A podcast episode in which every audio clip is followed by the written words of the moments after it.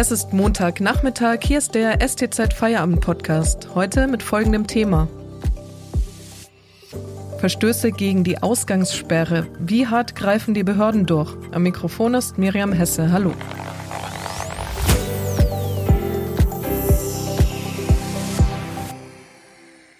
Beim Impfen vielleicht nicht, aber zumindest beim Thema Ausgangssperre hat Baden-Württemberg in der Corona-Krise die Nase vorn. In keinem Bundesland sind sie so ausgedehnt wie im Südwesten. Bei den Kontrollen, verspricht Innenminister Strobel, geht die Polizei aber mit Fingerspitzengefühl vor. Wie sieht das in der Praxis aus? Darüber spreche ich heute mit dem Politikredakteur Christoph Link. Hallo Christoph. Hallo. Christoph, du ziehst Bilanz über die Verstöße gegen die Corona-Verordnung in Baden-Württemberg, insbesondere die Ausgangssperre.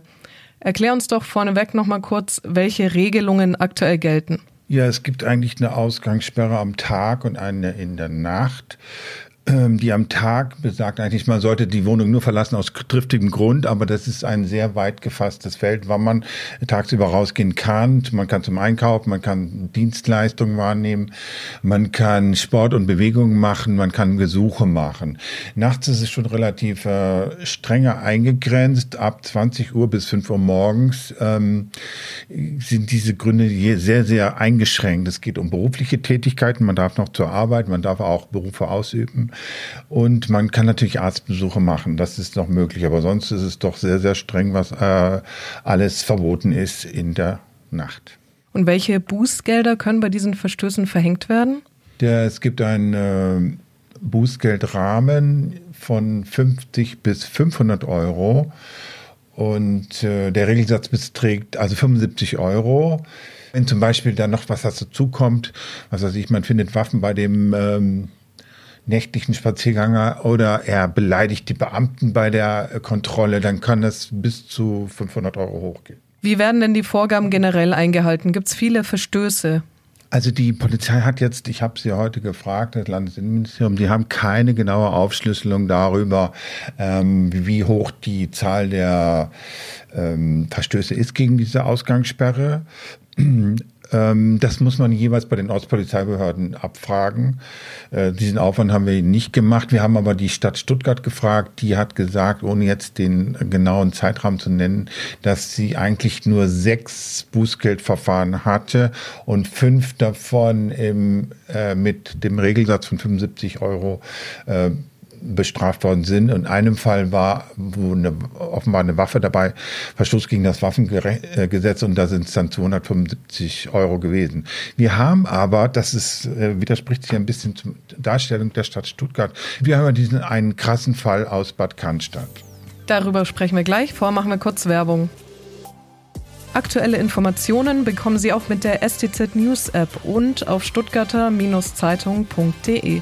Mehr Daten, Analysen und Hintergründe gibt es mit dem STZ Plus Abo. Es kostet 9,90 Euro im Monat und ist monatlich kündbar. Damit lesen Sie auch das Porträt meines Kollegen Andreas Müller über Peter Voss.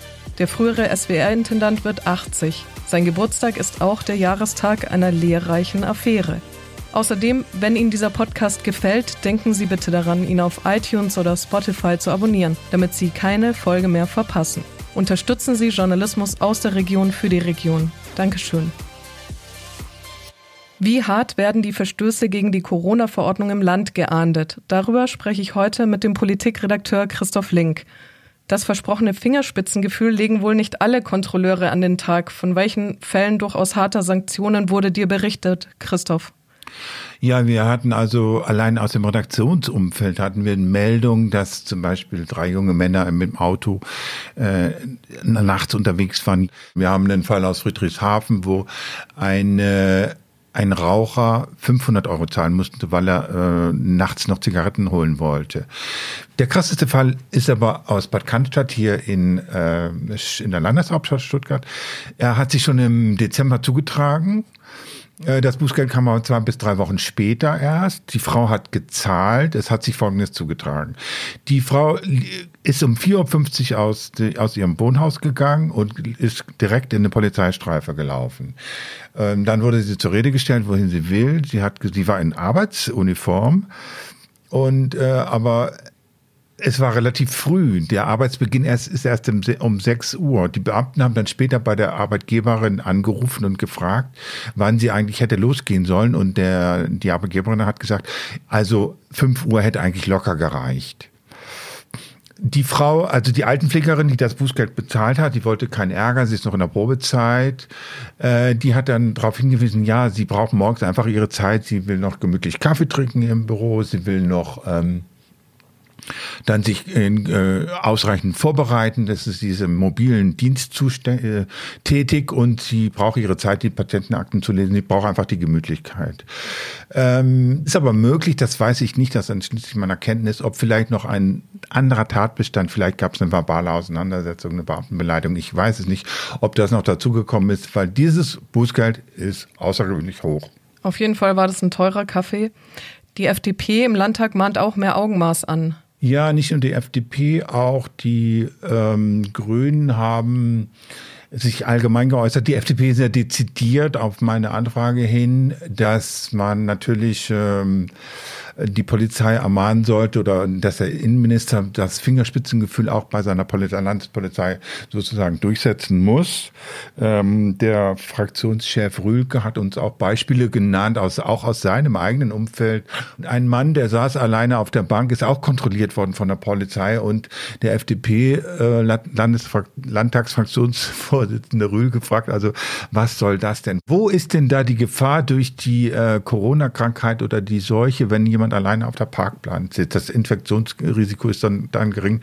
Man solle doch die Leute einfach in Ruhe lassen. Es war übrigens die FDP, die äh, vor paar Tagen im Landtag gefordert hat, man solle dieses nächtliche Ausgangsverbot oder die Ausgangssperre, die ja eigentlich so einmalig ist in Deutschland, selbst Bayern ist nicht so streng, dass man das ganz kippt aber die FDP hat nur wenige ähm, Zuspruch bekommen. Einige Landtagsabgeordnete der AfD haben mit ihr gestimmt. Ansonsten ist dieser Vorstoß ins Leere gelaufen. Wie schätzt du die Situation ein? Sind die Behörden sensibilisiert dafür, dass die Bürger sich nicht zu Unrecht gegängelt fühlen dürfen? Ich glaube, dieser massive Grundrechtseingriff wird sich auf keinen Fall über den 14. Februar noch halten lassen. Ähm, dass man die Leute einfach so massiv einschränkt, das glaube ich, ist nicht auf Dauer, dass man das wird machen können, weil es keine Begründung dafür gibt.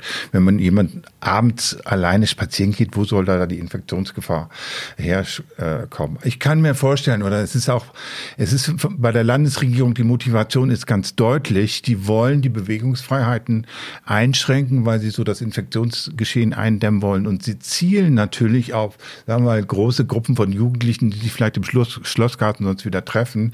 Das hat man natürlich so, so unterbunden mit so einer strengen Maßgabe. Die hat natürlich Kollateralschäden, Nebenwirkungen, die alle Bürger treffen. Vielen Dank an Christoph Link für die Einordnung. Eine neue Folge hören Sie morgen, wenn Sie mögen. Bis dahin.